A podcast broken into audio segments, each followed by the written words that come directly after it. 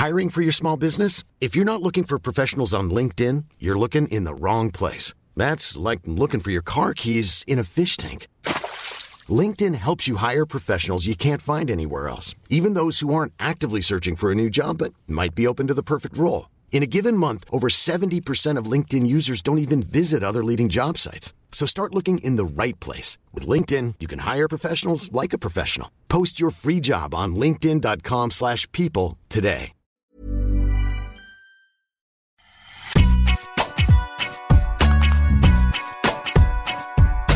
Salut tout le monde, bienvenue dans Deep Impact avec l'irremplaçable Arnaud Di Pasquale. Comment allez-vous Arnaud? Vous avez passé un bon Roland Garros?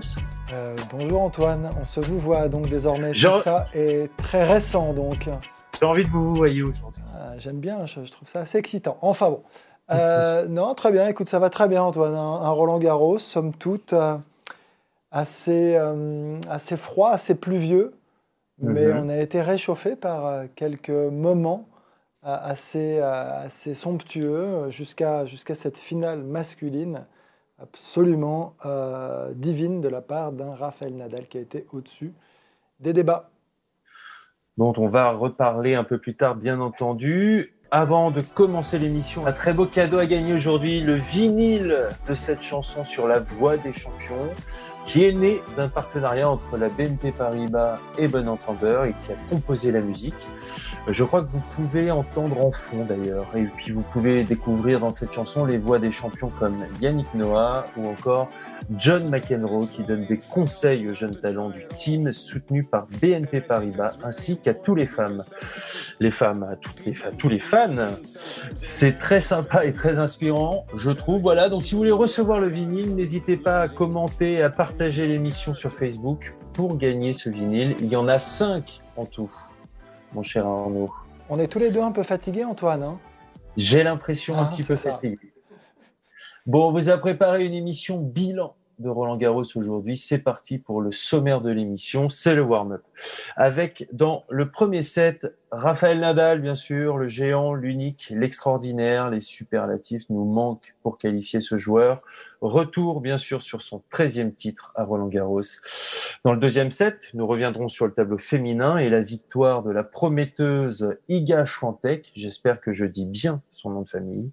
Et puis dans la troisième manche, retour global sur un Roland Garros un petit peu spécial en ce mois d'octobre. C'est parti pour Deep Impact. Et le premier set donc, Nadal, 13 euh, Roland Garros, 20 Grand Chelem. Il rejoint bien sûr Roger Federer. Arnaud, qu'est-ce que vous avez pensé? J'ai même pas envie de dire, on va revenir plus tard sur la finale, sur euh, peut-être une analyse tactique, mais déjà sur l'œuvre, sur, euh, sur une façon un peu plus globale, qu'est-ce qu'on peut dire de cette exceptionnelle performance de Rafael Nadal, encore une fois? On peut, on peut dire mille choses, et je vais commencer par, par évoquer le fait que pour lui, euh, les conditions n'étaient vraiment pas idéales. Il en a parlé, il était en plein doute. Il l'a exprimé. Alors certains vont dire oui, mais il est tout le temps comme ça, plein d'humilité avant ces tournois. Mais là encore mm. plus, et on sentait quand même que les conditions au départ lui convenaient moyennement et qu'il a su au fil du tournoi évoluer, s'adapter pour euh, jouer le match qu'il a joué contre Djokovic en finale. Euh, est-ce que c'est le plus beau de ces 13 titres Peut-être au regard, encore une fois, euh, d'une saison euh, quand même bousculée par la Covid. Non, le Covid. Je ne tomberai pas justement sous la pression de ceux qui disent la Covid, j'insiste. Mm. Euh, mais, mais, donc voilà, donc après, c'est bluffant parce que finalement, on pensait tous au regard de la saison en plus de Joko, perdu un match sur disqualification, qu'il était peut-être mieux Mm. Euh, le Serbe que, l'Espagnol, en tout cas pour gagner ce match. Et à la fin, euh, c'est justement quand il y a encore plus d'adversité, plus de challenge, plus de défis, qu'il arrive à se sublimer, à, se galvaniser finalement euh, pour, pour, pour élever son niveau de jeu encore plus que d'habitude. Enfin, moi, c'est bluffant, c'est passionnant, c'est fascinant presque, tellement c'est compliqué.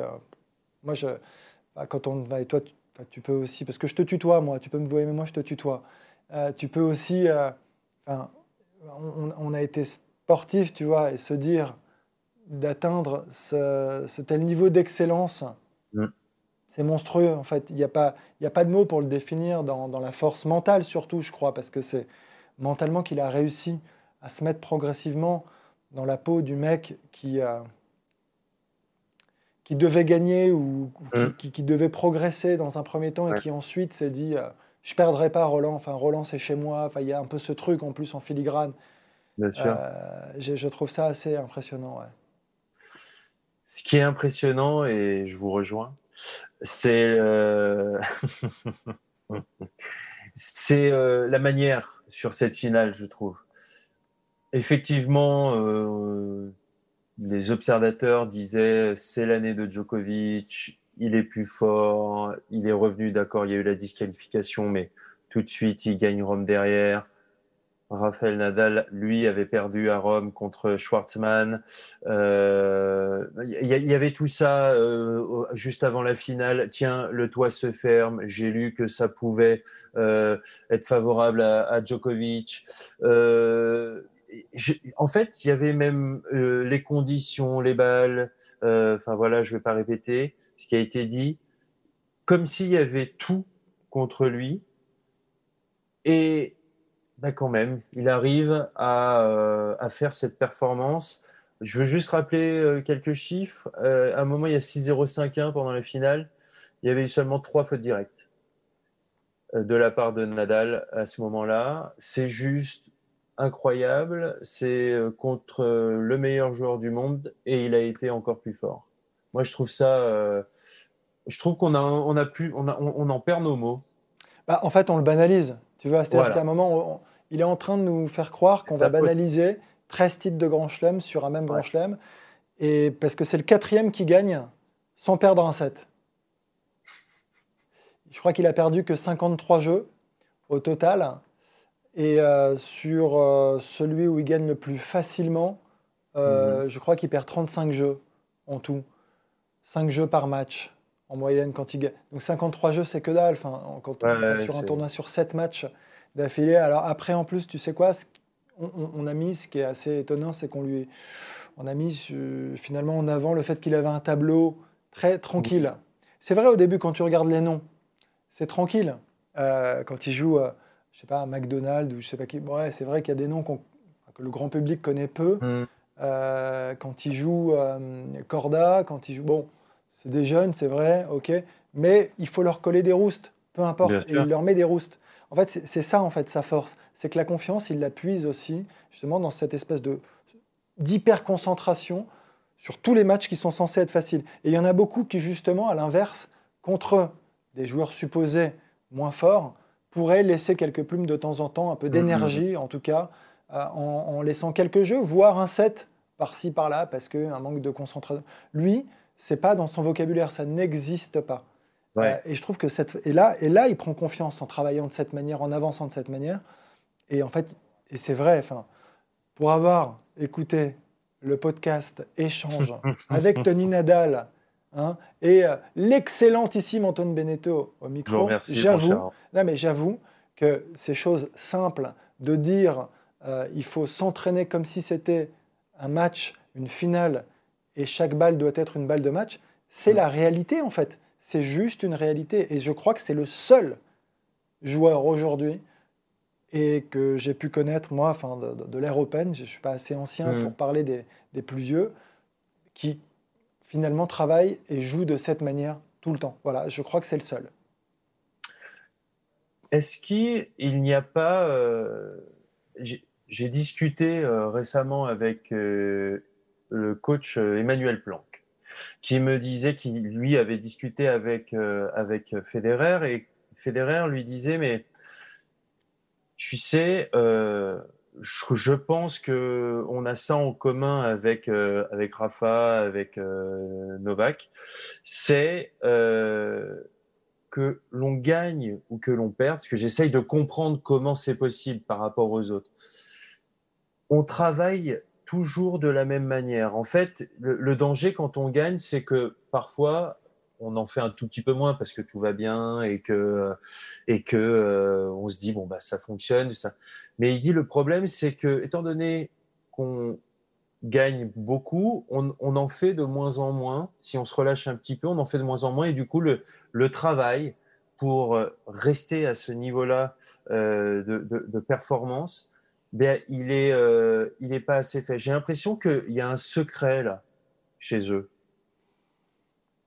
Il faut répondre ou c'est juste euh, une affirmation? Je, Une réflexion. en fait, ça m'a, ça m'a marqué, quoi. ça bah, m'a marqué, ça. Non, mais après, c'est un truc que tu as en toi, dans tes tripes. C'est-à-dire que, que, tu peux peut-être développer, arroser dans tes jeunes années de formation, peut-être. Mais il y a un truc quand même qui est inné euh, dans la détermination, dans l'ambition. Il y a une part d'inné. Je ne peux pas croire que ça, ça puisse que s'apprendre. Il y a évidemment une partie variable, mais il y en a une, en revanche, que tu as en toi. Et ces gars-là, ils l'ont et ils ont réussi à la développer à l'extrême. Euh, pour moi, cet esprit, cet état d'esprit, avec cette volonté, euh, cette, humilité, parce que pour se remettre en question, il faut de l'humilité, alors qu'ils ont été numéros mondiaux, alors qu'ils ont je ne sais pas combien de titres de grand chelem mmh. chacun, et que finalement, ils sont en train d'écrire l'histoire. Euh, et il y, a cette notion de renouvellement, c'est-à-dire que si tu les analyses tous les trois, ils ont fait évoluer leur jeu comme jamais. Euh, c'est fou. Et en fait, ça, c'est intéressant. Et ça, c'est important de le mettre en avant et de le souligner. C'est-à-dire qu'ils ne se sont pas focalisés sur deux, trois échecs au début des modifications effectuées, mhm. sachant que ce n'était pas le travail à court terme, mais à moyen et long terme qui compterait à l'arrivée. Et ça, c'est le plus dur à intégrer, je crois, quand on est sportif de haut niveau, de se dire, OK, très bien, euh, sachant surtout que tu te construis sur des victoires qui ancre un certain nombre de certitudes en toi, malheureusement, j'insiste, et non pas de conviction. Et donc à un moment, on a tous joué, toi c'est pareil, tu t'es dit, tiens, mon jeu c'est ça, mm. je vais être fort en jouant comme ça. Et c'est comme ça que je serai le plus fort possible. Et il y a un mm-hmm. moment où tu arrives et il y a une limite à ça. Et comment tu fais pour justement franchir euh, cette limite? La seule solution, c'est de changer des choses. Mais toi, tu sors de ta zone de confort à ce moment-là. Et là, c'est pas simple. Et eux, ils sont très très forts là-dessus. C'est-à-dire que Nadal qui joue, tu as vu à la finale comment il la joue près de sa ligne ou pas? C'est monstrueux. C'est plus le même joueur qu'il y a 10 ans, hein. plus du tout. En revers, il met des gifles, il met des coups gagnants en croisé, c'est plus le même joueur. La main, il l'a développé, c'est monstrueux. Service volé. Enfin, il y a une multitude de changements d'évolution dans son jeu qu'on peut noter euh, aujourd'hui par rapport à hier. Quand à un moment donné, c'est pareil, Federer revient en 2017 avec un tamis euh, plus grand que d'habitude, donc un revers plus agressif, donc il va jouer plus vite. Tout ça, c'est quand même très intéressant. On est en 2017, il a déjà quelques titres derrière lui et quelques places de numéro euh, à la place de numéro 1. En fait, c'est ces choses-là qui sont, à mon, à mon, sens, extraordinaires au sens propre du mm. terme et qui, voilà, qui, qui ce sont ces choses-là qui font qu'ils sont différents, en fait. Tu vois, la victoire, après, ils vont la chercher grâce à ça. Mais là-dessus, on n'est pas tous égaux parce que, voilà, je ne vais pas prendre d'exemple de français parce que ça serait euh, pointé du doigt, c'est pas que les Français, c'est tous les autres. C'est tous les autres, en fait, qui, n'en sont pas forcément capables. Et moi, si je repense à ma petite carrière comme ça par le passé, mhm. tu es champion du monde junior. Déjà, quand tu es champion du monde junior, tu te dis que c'est la manière dont tu vas devoir jouer demain, pendant ta carrière pro. Mais le problème, c'est qu'à un moment, tu dois avancer tout le temps parce que la, la concurrence est rude. Il y a de plus en plus de, de, de, de joueurs qui arrivent sur le circuit. Le niveau, de le niveau moyen et la densité est de plus en plus élevée. Tu vois, tout fait qu'à un moment, tu dois te renouveler et progresser. Et a un moment, bah, on n'est pas tous armés, on n'est pas tous égaux, et, on ne travaille pas tous de la même manière, avec, euh, on n'a pas les mêmes croyances et la même foi. Je crois que je vais arrêter là-dessus. Je trouve que franchement... Euh, vous limitez combien Excuse-moi, je ne pensais pas être bon aujourd'hui. Ah, vous lui mettez combien à 7 alors? Là, aujourd'hui, là, là, sur ce premier set, ah, putain, on a bien fini. On était mal parti. J'ai l'impression que j'étais mené 3-0 avec un bon petit double break. Euh, tu sais quoi? Balle de 4-0, j'ai débraqué tout de suite une première fois, j'ai perdu 4-1 mais en revanche, tu sais quoi? Coiffé au poteau, un petit 7-5. Et un 7-5 qui fait du bien, en sueur, j'ai envie de te dire. Dans le travail. Euh, alors, c'est dommage que j'ai l'impression qu'on l'avait pas complètement fini ce set. Mais c'est toi qui m'as demandé de lui mettre ça, une rouste à ce set. Je sais. C'est pour ça que je suis monté très très vite là, à fond en flèche. Non, mais j'aurais eu, je, voulais juste poser, vous poser une dernière question. Euh, tactiquement, est-ce que Novak Djokovic a bien abordé cette finale ou c'est même pas un sujet? Ah, on, peut, on, peut, on peut refaire le match, hein. évidemment. On peut, on peut se dire, c'est quoi ces quatre amortis au premier jeu? On peut se le dire, pourquoi autant? On sait qu'il en a beaucoup joué, qu'il en a abusé. Sauf que Nadal, c'est n'est pas, les, pas les autres pimpins, j'allais dire. mais parce que sur terrain, c'est différent. Euh, Nadal, il est plus près de sa ligne, il va plus vite, il voit plus tôt, il est plus préparé presque, je pense, que les autres. Mm. Et, euh, et moi, je l'ai trouvé un peu plus, un peu trop dans la précipitation et, oui, trop dans l'amorti aussi, globalement, par rapport. Alors, ça a fonctionné encore une fois contre les autres, mais Nadal, c'est différent. Et cette fois-ci, euh, est-ce que ça aurait changé grand-chose? Je ne sais pas, je ne suis pas sûr parce que ça faisait quand même très longtemps qu'on n'avait pas vu euh, de 7,5 parce que c'est 2-7-0, 6-0, 6-2, 3-2 break, quand même pour Nadal, de cette qualité. Euh, il était franchement injouable, intouchable en défense. C'était monumental, c'est-à-dire que quand ça revenait, c'était toujours 20 cm, à 20 cm de la ligne de fond de cours. Quand il cherchait des angles, c'était court croisé, parfait, tu vois, pour sortir et, et, euh, excentrer Joko. Au début, il se fait avoir quelques. Oui, de temps en temps, il s'est fait avoir un petit peu sur quelques amortilobes, mais bon, il va tellement vite, il couvre tellement bien derrière que si tu joues pas le coup parfait, tu te fais avoir. Écoute, est-ce que c'est est -ce c'est euh, est -ce c'est mal joué? Il aurait peut-être pu mieux faire, mais en même temps, je pense qu'il a été lui aussi, et c'est humain, impressionné par le niveau de jeu, je crois, de, Nadal. Tu vois, il pensait pas que ça pouvait jouer euh, à cette cadence, à ce niveau, euh, avec cette fréquence aussi longtemps, je pense. Voilà, sans, sans, sans irrégularité, aucune. Je pense, je pense pas. Et il a été surpris, ouais, sachant qu'en plus, il est d'autant plus surpris bah, qu'il n'avait pas perdu un match de l'année et que globalement, dès qu'il avait eu, dès qu'il a eu cette année euh, la, volonté finalement de faire la différence, il l'a faite. Mm. Donc c'est quand même, euh, pour lui, euh, ça a dû être sacrément dur aussi à vivre, avec certainement un sentiment d'impuissance, même s'il y a une réaction sur le troisième. Un autre thème, Arnaud, dans ce set, est-ce que c'est plus fort de gagner 13 Roland Garros que de gagner 20 Grand Chelem? Euh... bah Lui, il a fait les deux. Exactement. Finalement. Et lui qui a fait les deux, euh, moi, j'ai l'impression que. Je veux juste dire ça, moi j'ai l'impression que. Et en plus, c'est déjà fait puisque Federer a aussi 20 Grand Chelem, mais 13 Roland Garros, j'ai l'impression que ce ne sera jamais battu. Non, ça ne sera jamais battu. Je pense qu'à l'unanimité, euh, on pense tous que ça sera jamais battu. Alors après, est-ce que les records sont faits pour être battus? Ok, peut-être. Mm. Mais là, celui-ci, franchement, tu vois, le, 20 Grand Chelem, tu te dis qu'il bon, il peut être battu, mais même par un Joko qui peut leur passer devant, je pense à terme. Parce que si tu prends les dix dernières années, c'est quand même Joko qui globalement gagne beaucoup plus que les deux autres, même si c'est le chasseur aujourd'hui, hein, Joko. Hein. Mais, euh, mais, mais, 13. Et en fait, en termes de performance, euh, ça montre à quel point il y a eu une ultra-domination, parce qu'il en a joué 16 en tout, il en a gagné 13, il n'en a pas joué un parce que, euh, pour blessure, et puis il a perdu deux fois. ok? Donc il en gagne 13 sur 16. Il n'y a personne qui peut, qui peut prétendre, qui peut dire en avoir fait autant sur, sur les autres, en fait, sur d'autres surfaces. Donc c'est voilà, sur terre battue, c'est un monument, euh, c'est phénoménal et certainement imbattable. Mais le pire, en fait, dans tout ça, c'est qu'on a. C'est l'image qui a bloqué ou c'est.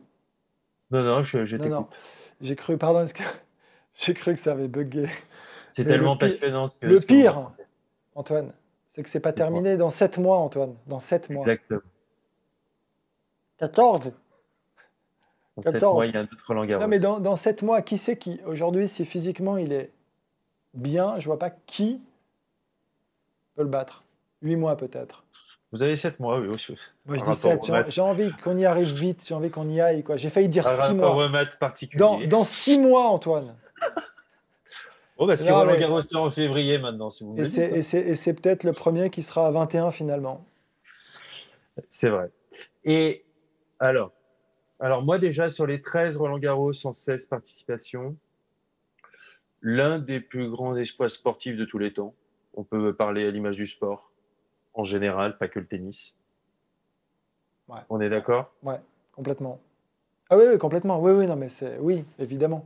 Plus que jamais, c'est forcément une question qu'il faudra poser euh, au monde du sport en général. Et j'aimerais bien euh, connaître les, la réponse justement un petit peu de, voilà, même de grands athlètes, si tu veux, qui ont participé à, des grands records, voir un petit peu ce que, ça, ce que ça leur fait de voir ça, un mec gagner 13 fois le, bah, le même grand chelem. Petit retour aussi sur euh, la période de Novak Djokovic qui finalement, en gagnant seulement que deux Masters 1000 après le confinement, rate sa reprise. c'est marrant, de le présenter comme ça, c'est drôle évidemment. Je plaisante bien entendu. Euh, mais oui, c'est frustrant. Hein. Lui qui domine le circuit euh, depuis le début de la saison, et ben là, euh, ça, doit être, ça doit être un petit peu dur parce qu'à mon avis, il se disait cette année, je vais m'en rapprocher. Bah oui, oui, évidemment, c'est forcément une déception au fond de lui. Après, il peut rien faire sur cette finale. Il doit s'en vouloir sur l'US Open. Ça se passe pas vraiment comme il le souhaite. Mais en effet, depuis la reprise, ben, ouais, il gagne deux, il gagne deux Masters 1000, mais dans l'absolu, l'objectif, au fond, quand même, c'est de se rapprocher. Euh, c'était de se rapprocher des 20 de Federer, maintenant c'est de se rapprocher des 20 justement des, de Nadal et Federer, et lui reste un petit peu plus à distance. Bon, encore une fois, il est un peu plus jeune. Ils ont qu'un an d'écart, hein, malgré tout, euh, Nadal et Djoko. Mais, euh, mais écoute, rien, n'est perdu. On va pas tirer de conclusion trop tôt quand même, par rapport aux victoires de Grand Chelem. Attention, il est encore bien physiquement, mentalement, il est, euh, tout va très bien quand même. C'est-à-dire que voilà, il y a une déconvenue à l'US Open. Là, il perd sur terre contre Nadal. Il n'y a pas mort d'homme et il n'y a pas vraiment trop de, trop, trop, de questions à se poser. Enfin, c'est un peu dans la logique des choses finalement. C'est nous hein, qui finalement euh, nous avons fantasmé euh, une victoire de sa part. Non, mais c'est nous qui l'avons construite un peu cette espèce de victoire. On ne s'est pas rendu compte, mais à un moment, c'est là où on se plante. Enfin, c'est comme si en fait on avait pas oublié, mais j'exagère un peu, mais on avait justement, c'est ce que je disais, un peu banalisé. Le mec qui a gagné 12 fois, quoi. Il avait gagné 12 fois, et sous prétexte qu'il avait perdu une fois à Rome, qu'il avait joué qu'un tournoi, on s'est dit ah mais là vraiment c'est équilibré. Attendez. Et en fait, et moi le premier, hein, attention, et je, hein, on est bien d'accord, ridicule, grotesque. Je l'ai été. Non mais ça va quoi. À un moment, j'étais le premier à dire, je pense que Joko est un peu favori. mais, exactement. Pétage de plomb. C'est bon, il a gagné 12 fois. Maintenant qu'il a gagné 13 fois, on va arrêter de discuter, même si il en bave un peu sur certains matchs. S'il arrive sur une finale euh, l'année prochaine, s'il est en finale l'année prochaine, c'est le grand favori. Mm. Quelles que soient les conditions, quelles que soient, en fait. Voilà, donc je le dis maintenant. évidemment, je changerai de discours dans quelques semaines. Parce que c'est ça qui est bon Nadal, grandissime favori c'est génial. à Roland Garros en 2021. Bah, gros kiff. C'est toujours les mêmes qui gagnent chez les hommes, et on s'en plaint parfois. Et chez les femmes, il y a du turnover, et on s'en plaint aussi parfois. Donc j'ai envie qu'on parle dans ce deuxième set d'Iga Schwantek, euh, une nouvelle tête sur le circuit féminin. Elle n'a que 19 ans, elle est polonaise. Hum, elle a gagné le tournoi quand même sans perdre un set. Euh, la nouvelle Nadal du tennis féminin, tu veux dire? Voilà. C'est beau. J'adore. J'aime ces analyses. J'adore tes punchlines. est non, mais est-ce que on peut, sur ce qu'on a vu d'elle dans son tournoi, parce que moi personnellement, je l'ai découverte alors que elle avait remporté le tournoi junior euh, il y a deux ans, mais là, franchement, c'est la première fois que je la voyais jouer. Euh, alors, ce que j'ai aimé, moi, c'est qu'elle a énormément de possibilités dans la raquette. C'est c'est pas du tout stéréotypé comme on peut se plaindre parfois euh, du jeu qu'on voit chez les femmes.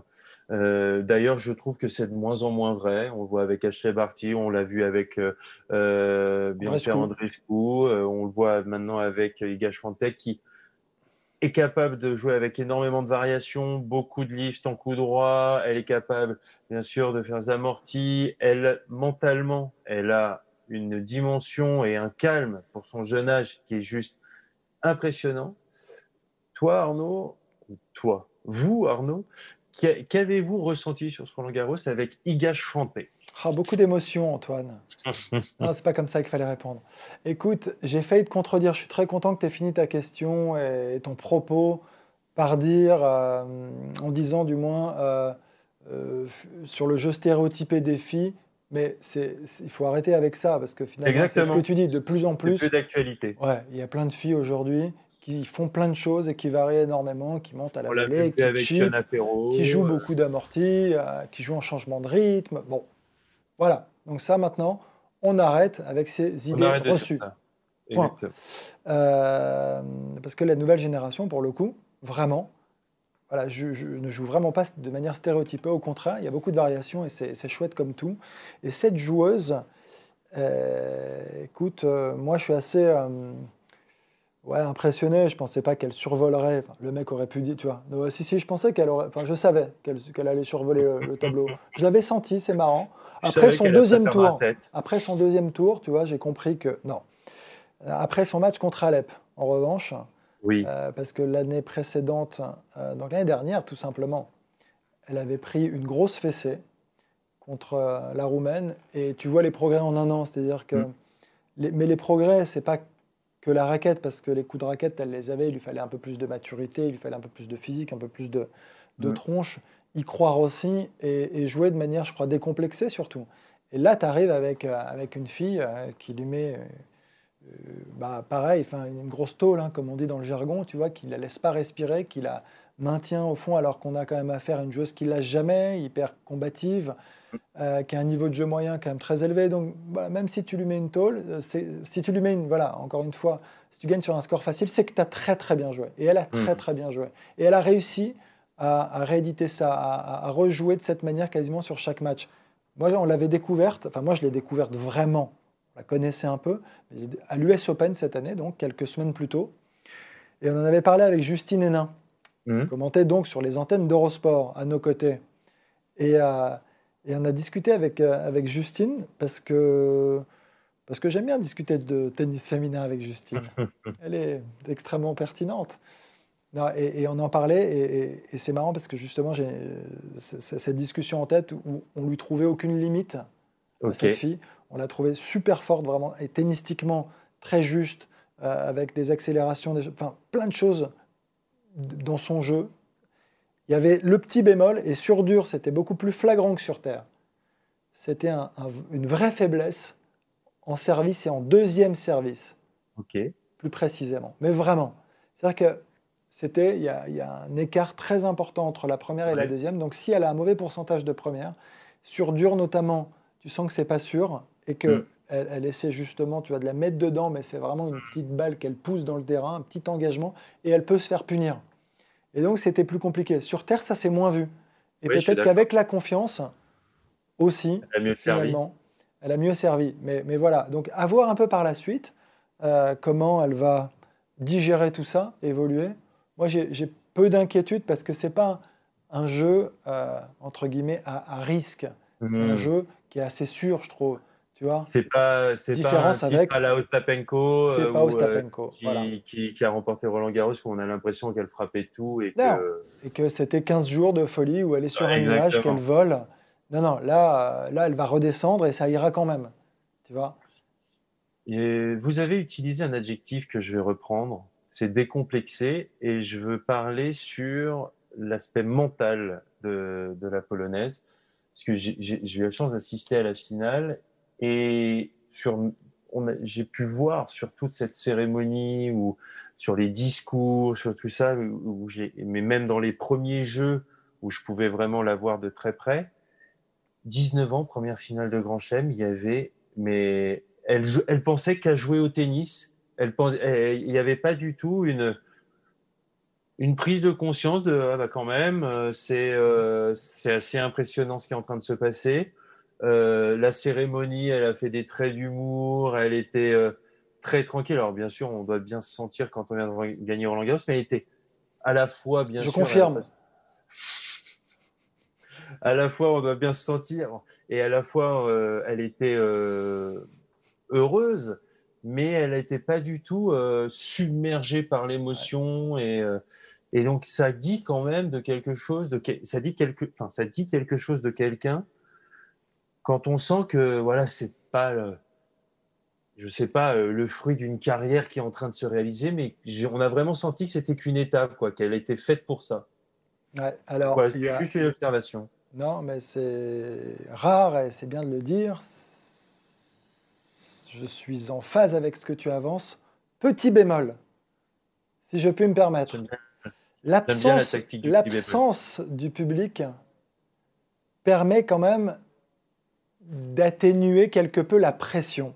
Et quand tu es jeune comme ça, tu parles de son jeune âge, 19 ans, et que si elle avait eu à jouer, même contre Alep, donc justement dans un mhm. grand stade de plus de 15 000 personnes, qui à un moment donné aurait scandé certainement le nom de son adversaire. Parce qu'on mhm. aime bien quand ça s'équilibre, tu vois ce que On n'aime pas, si tu veux, voir soit le favori, soit l'outsider se faire terrasser. Et donc à ce moment-là, je sais pas, mais je me dis, euh, et puis, ok, elle aurait certainement gagné. Attention quand même, je suis pas en train de dire qu'elle aurait perdu. Attention, pas de mauvaise mhm. interprétation de mon propos. Simplement, je dis que sur le thème de la pression, je pense que c'est très différent et ça peut aider justement les mhm. joueurs avec moins d'expérience à vivre un peu mieux justement euh, le fait de passer des tours et d'arriver en, fin de parcours sur un grand chelem parce qu'il n'y a que 1000 personnes et que ça peut faire un peu de bruit. C'est pas la même histoire que d'en avoir 15 euh, fois plus euh, dans un stade comble où là tu ressens les choses autrement de fait et et je, me, et, je me, et je me dis que ça peut aider, ouais, en effet, les plus jeunes. Et donc, sur une finale, quand tu débarques comme ça, ouais, bah en fait, c'est ce qu'elle a vécu sur les premiers tours, ça change rien. Mm. Qui est, finalement, que tu joues sur le 14 ou le central, c'est la même histoire. C'est la même chose. Et ça. De la grandeur du terrain, quand même. Je te sens un petit peu. Je te une petite moue. Euh, J'ai dominé. Une mue. Euh, non, mais à la fin, c'est ce que je dis. Pour moi, c'est à la fin, je pense que c'est c'est quasiment la même chose. En fait, tu n'as pas du tout cette pression du public et je pense que la pression du public, quand tu es quand même sur des gros cours, elle joue énormément. Je veux dire, alors après, encore, quand, tu es prêt, tu sais que tu es prêt, tu y vas, il n'y a pas de problème. Mais mhm. à, la fin, ça, ça joue un petit peu sur, sur, sur, sur, le démarrage, sur ton lancement dans ton match. Ça peut jouer à certains moments d'un match aussi, euh, tu vois, dans, dans, les équilibres, enfin, tu vois, quand c'est justement en fin de set et tout ça. Je pense que ça, ça peut jouer. Là, voilà, il n'y avait pas tout ça. Elle a joué de manière super libérée, relâchée très vite, et euh, elle n'a pas eu ce paramètre à prendre en compte. Et tant mieux. Et en tout cas, mais je suis sûr que demain, grâce à ça, elle n'aura pas de soucis. Hein. Attention, je suis pas en train de dire que bien sûr qu'il faut pas que, que, ça reprenne euh, et que le tennis reprenne, tu vois, de manière normale pour Zviatek, Chantek, pardon, Chantek, tu disais. Mais très bien, mon cher Arnaud. Quelle, quelle note on met à 7 Quel score? Non, j'ai trouvé un bon set, moi. J'aime et, parce qu'elle joue très bien, cette polonaise, et qu'elle nous a régalé tennistiquement, et on l'a dit, et on le répète. Euh, tu as raison, elle produit un super tennis avec beaucoup de variations. Et, et, je, et moi, franchement, elle a 19 ans, mais ah, c'est pas, pas un feu de paille. C'est loin d'être un feu de hmm. paille, cette histoire. J'y crois pas, quoi. Je pense qu'on va la retrouver. Tennistiquement, c'est super costaud. Mentalement, tu l'as dit, malgré tout, c'est quand même aussi très fort. Euh, la seule différence, c'est qu'il va peut-être falloir quelques mois parce qu'elle sera beaucoup plus attendue avec un nouveau statut et que ça peut prendre, allez, peut-être quelques mois, mais, euh, mais vu ce qu'elle a produit, elle sera capable de le, de, de, le répéter, il n'y a aucun doute là-dessus. Un, un 6-3, pas mal 6-3, mais un seul break. Ça me va très bien. bien sûr, je veux faire le 6-3 avec un seul break.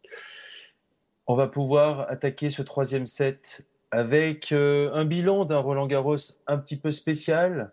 Euh, j'ai envie qu'on revienne un petit peu sur euh, les choses qu'on a aimées et les choses qu'on a un petit peu moins aimées. Alors moi, ce que j'ai aimé, c'est la fraîcheur. Soit dans le climat, donc, le, le 12 degrés dans la De la météo ah. ou chez les Français. D'accord. c'est rare. Euh, je parlais bien sûr des joueurs et surtout des joueurs français. J'ai bien aimé bien sûr Hugo Gaston, Fiona Ferro, Clara Burel. Le titre chez les juniors d'Elsa Jacquemot. Donc euh, voilà, bravo à, eux pour, de, pour nous avoir, euh, de nous avoir fait vibrer. Pardon. Et puis à l'international, Yannick Sinner, un gros coup de cœur pour lui. J'ai vraiment hâte alors bien sûr, je dis pas que je l'ai découvert, mais j'ai vraiment hâte de la suite. Ah, tu me l'as enlevé. Euh, J'étais là pourtant. Hein. C'est vrai? J'ai failli te dire Ah, tu le découvres aussi celui-là. C'est moche. J'ai vraiment hâte de la suite. J'ai vraiment hâte de l'an prochain. Je pense qu'on pourra le voir euh, encore plus haut dans les dans les tours. Enfin, je veux dire dès l'an prochain, on pourra le voir aller en quart, en demi, euh, enfin en demi dans Grand Chelem. Voilà ce que j'ai aimé. Et toi, aimé? Moi, j'ai. Alors j'ai aimé, alors et on dit ce qu'on n'a pas aimé aussi ou pas? Non Oui, on le dira. Non, mais j'ai aimé, j'ai aimé, euh, j'ai aimé le fait qu'il y ait un toit. J'ai aimé le fait qu'il y ait des lumières pour jouer, et qu'on puisse jouer jusqu'à tard le soir. J'ai trouvé ça plutôt cool en fait de pas stopper les matchs et de se dire qu'il y a cette possibilité aujourd'hui euh, de pouvoir aller au-delà. Ça, j'ai trouvé ça très important. Et c'est vrai, c'est nouveau parce qu'on s'était toujours dit que Roland Garros c'était différent des autres grands chelems hmm. euh, et que finalement ça pouvait possiblement altérer les conditions de jeu, le fait de jouer euh, en night session. Bon, là, on a joué dans des conditions quand même climatiques très très capricieuses. Et finalement, on se rend compte que bah, tout le monde s'en est bien sorti et que tout le monde, tous les joueurs sont capables de s'adapter. Ça se fait ailleurs, pourquoi pas en France, pourquoi pas à Porte d'Auteuil et sur terre battue. Parce que même sur euh, d'autres tournois sur terre battue, ça se fait déjà. Hein. Euh, donc, euh, donc voilà, ça c'est quand même le gros point positif, je trouve, dans l'orga du tournoi, c'est sympa. Après, sur, sur le jeu, on en a parlé, enfin, on a été voilà, bluffé par Nadal. Euh, qui, s'est baladé tout au long de ce tournoi finalement, alors que ça devait être le Roland le plus dur de sa carrière. Mhm. Euh, la petite polonaise qui s'est éclatée pareil et qui nous a régalé, enfin, du premier au dernier tour, enfin, c'est génial. Après, les, plus jeunes, enfin, les, jeunes français, tu en as pas. ouais, il y a beaucoup de fraîcheur. J'ai envie de retenir les amortis d'Hugo Gaston. J'ai envie de mhm. parler de ça aussi, de me dire qu'il y en a eu, je sais pas, plus de 50 dans un match, donc mhm. face à Dominique Thiem qu'il a failli battre. Enfin, c'était fabuleux. Ça il a failli euh, créer l'exploit. Et euh, on s'en souviendra forcément. Ça a été un peu son avènement, euh, voilà, sa naissance à lui. Maintenant, attendons de voir la suite quand même. Concentrer Hugo. Et il n'y a pas de raison que, que, que, tu continues pas ta route et que tu ailles pas très haut. et voilà, ouais, enfin, et, on peut pas. Tu as raison, Ferro, Ferro, Ferro qui nous a montré. C'est génial ce qui s'est passé avec Ferro. Génial. J'ai dit quoi? Non, j'ai vraiment hâte de la suite aussi. Ah, je trouve que tu as, parlé de Manu Planck aussi avant, qui est son entraîneur. Ça match entre les deux. Je veux dire, on sent qu'il y a un alignement total. Et, en fait, je crois que c'est nécessaire. Tu ne peux pas mm. espérer euh, de grandes choses, espérer de grands titres, si euh, dans tes méthodes mm. et dans ta façon de voir les choses, dans ta vision, tu n'es pas totalement aligné avec euh, ton environnement, en premier lieu ton coach et évidemment euh, les gens qui t'entourent. Donc c'est ce qu'on appelle un peu créer les conditions de la performance. Là, on sent qu'il y a cette dynamique, il y a cet élan qui est assez récent, même si, attention, elle a progressé avec d'autres entraîneurs qui lui ont fait passer des mmh. caps, c'est pas ce qu'on dit. Mais là, elle est en train de passer euh, un cap supplémentaire et ça s'est senti voilà, sur ce Roland. Et on se, on se dit que c'est une nouvelle tête un petit peu quand même, que l'on va voir assez régulièrement peut-être aller en deuxième semaine de Grand Chelem, voire, voire mieux, on l'espère. Il faut rappeler que c'est elle qui est allée chercher euh, une planque. Donc, je trouve que ça dit aussi d'une certaine ambition et, et, voilà et de ça demande, connaître. Hein. Voilà, ça demande du courage euh, de, faire des choix comme ça, je trouve. Puisqu'elle avait euh, progressé et était rentrée dans les sangs avec un coach et voilà, c'est faire des choix. Je trouve ça toujours très courageux. Des choses un peu qu'on a moins aimé. Joko, moi, qui évoque le remplacement des juges de ligne, ça, ah j'ai trop aimé. Euh, j'ai adoré comme toi le toit et les lumières et les night sessions, les, les night sessions, mec bien français, et les night sessions, les sessions de nuit. Euh, en revanche, j'aime moins les sessions, les sessions de nuit l'an prochain pas euh, diffusé euh, en clair mmh. pour les moments de grande écoute, grande écoute, pardon. Ce sera sur Amazon l'an prochain. Donc c'est quelque chose que je trouve dommage pour pour le tennis français, pour la création de vocation. voilà, est-ce que les gens iront voir sur Amazon? À part les grands fans de tennis, je ne pense pas que quelqu'un qui connaît moins le tennis ira. Mais bon, c'est une, c'est un point de vue comme. Bah, ouais. Et tu as raison de le défendre. Euh, donc voilà ce que j'ai un peu moins aimé, mais j'ai adoré que le tournoi ait eu lieu. En revanche, ça fait du bien. Non, mais oui, oui, non, mais voilà. Après, on peut mettre des choses euh, évidemment plus ou, plus ou moins négatives. Tu vois, l'absence de public. Oui, ça peut paraître assez sinistre hein, quand même. Il faut pas se mentir, euh, parce que quand tu as 1000 personnes en tout et pour tout dans le stade, ça veut dire que ils sont souvent regroupés sur un terrain plutôt qu'un autre, et donc pour le reste, il y a quand même son père, j'ai envie de te dire. Mm. Euh, derrière, euh, la météo capricieuse, après on le savait, mais à quelques jours près, c'est pas de chance. Ça aurait pu être magnifique, ouais, c'est vrai. Mais ça aurait pu être dingue parce qu'il faisait quand même très beau. Euh, mais en effet, ça s'est joué. Je crois que c'est ça ce qu'il faut garder. Hein. c'est top d'avoir pu quand même assister à tout ça.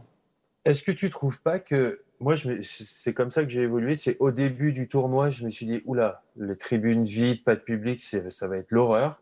Et je trouve qu'on s'y est un petit peu habitué au, fil des, jours et des journées. Et à la fin, on était vraiment concentré que sur le jeu et on a quand même vibré. Mais au début, moi, je me suis dit, mais ça va être terrible. On va, on va jamais vibrer, quoi.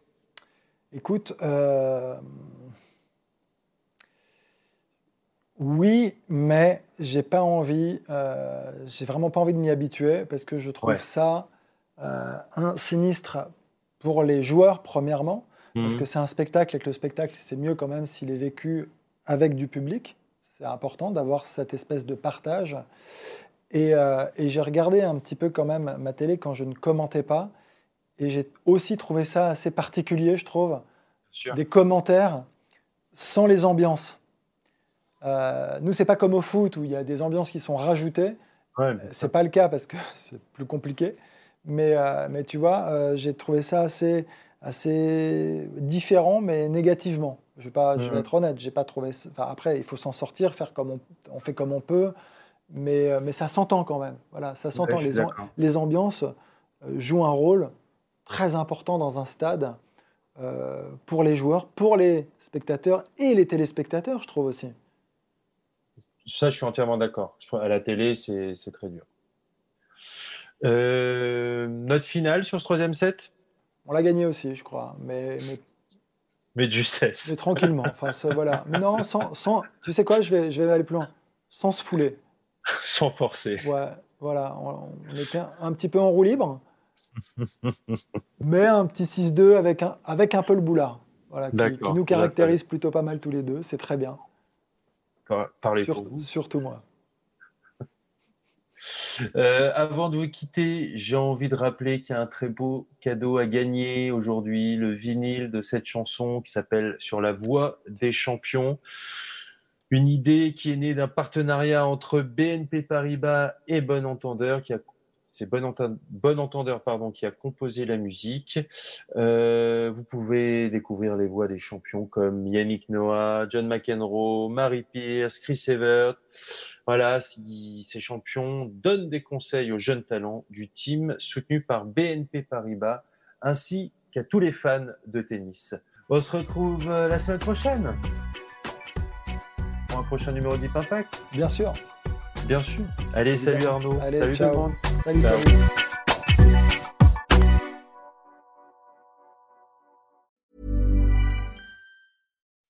When you make decisions for your company, you look for the no-brainers. If you have a lot of mailing to do, stamps.com is the ultimate no-brainer. Use the stamps.com mobile app to mail everything you need to keep your business running with up to 89% off USPS and UPS. Make the same no-brainer decision as over 1 million other businesses with stamps.com. Use code program for a special offer. That's stamps.com, code program.